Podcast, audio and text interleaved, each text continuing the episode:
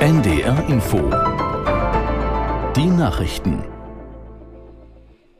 Um 7 Uhr mit Inken Henkel. In den USA kann die Regierung vorerst weiterarbeiten. Demokraten und Republikaner einigten sich in letzter Minute auf einen Übergangshaushalt. Ein sogenannter Shutdown wurde damit abgewendet. Ohne die Einigung hätten Hunderttausende Beamte in den unbezahlten Zwangsurlaub gehen und viele öffentliche Einrichtungen schließen müssen. Unsere USA-Korrespondentin Katrin Brandt erklärt, wie es jetzt weitergeht. Die Regierung hat jetzt 45 Tage lang Ruhe.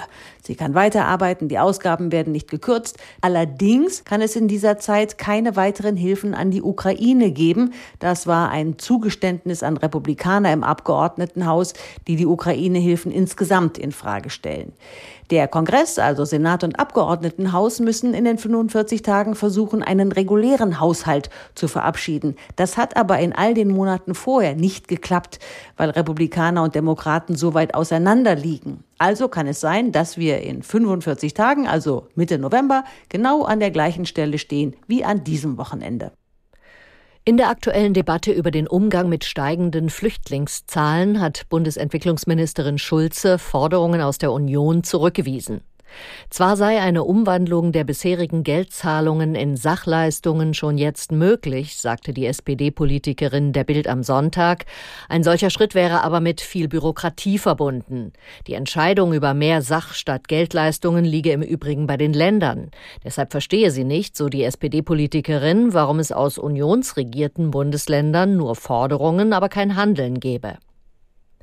In der Slowakei haben die linksnationalen Sozialdemokraten die Parlamentswahl gewonnen. Nach Auszählung nahezu aller Wahlbezirke kommt die Smer-Partei des ehemaligen Regierungschefs Fico auf gut 23 Prozent der Stimmen. Dahinter folgt die neue liberale Partei Progressive Slowakei, die in Prognosen und Nachwahlbefragungen noch in Führung gelegen hatte. Sie kommt nach dem vorläufigen Ergebnis auf 17 Prozent. Fizos Linkspopulisten hatten im Wahlkampf unter anderem versprochen, in Zukunft keine Waffen mehr an die Ukraine zu liefern. In der Schweizer Hauptstadt Bern haben tausende Menschen für mehr Klimaschutz demonstriert.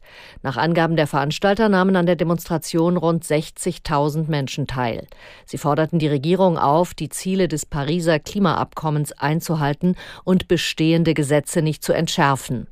In gut drei Wochen wird in der Schweiz ein neues Parlament gewählt. Im Wahlkampf spielte der Klimaschutz bislang eine eher untergeordnete Rolle. In der Fußball-Bundesliga ist das Spitzenspiel ohne Sieger geblieben. RB Leipzig und Bayern München trennten sich 2 zu 2. Aus der Sportredaktion Hendrik Lückhoff. Leipzig führte zur Pause verdient mit 2 zu 0 nach einem Doppelschlag in der 20. und 26. Minute. Im zweiten Durchgang dann aber die Münchner besser. Folgerichtig trafen Kane und Sané für den Rekordmeister. Durch das am Ende gerechte Unentschieden ist Leverkusen neuer Tabellenführer nach dem 3 zu 0 Sieg der Leverkusener in Mainz. Der VfL Wolfsburg hat auch sein drittes Heimspiel in dieser Saison gewonnen mit 2 zu 0 gegen Frankfurt. Und in der zweiten Liga ist der FC St. Pauli neuer Tabellenführer durch einen 2 zu 1 Sieg am am Abend bei Hertha BSC. Das waren die Nachrichten. Das Wetter in Norddeutschland, vielerorts ist es wolkig bis bedeckt und gelegentlich gibt's Regenschauer. In Südniedersachsen bleibt's trocken und heiter. Höchstwerte 17 bis 23 Grad. Morgens ist teils heiter, teils wolkig. An der Ostsee und ganz im Norden gibt's einzelne Schauer. Später ist es überall trocken, bei 19 bis 25 Grad. Die weiteren Aussichten. Am Dienstag Schauer und Gewitter 17 bis 25 Grad. Am Mittwoch bewölkt und gelegentlich Schauer 16 bis 18 18 Grad. Es ist 7.04 Uhr. Vertikal, horizontal. Glaubens- und Gewissensfragen.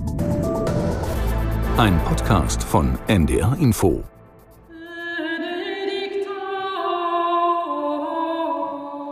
Ich erlebe das schon als eine strukturelle Diskriminierung. So, ich bin für alles verantwortlich hier in den Kirchengemeinden, aber eben diese Punkte da bin ich dann eben raus, weil ich als Frau keinen Zugang zum Amt habe und das eben nicht machen kann. Und was ich ganz spannend finde, ein Thema, was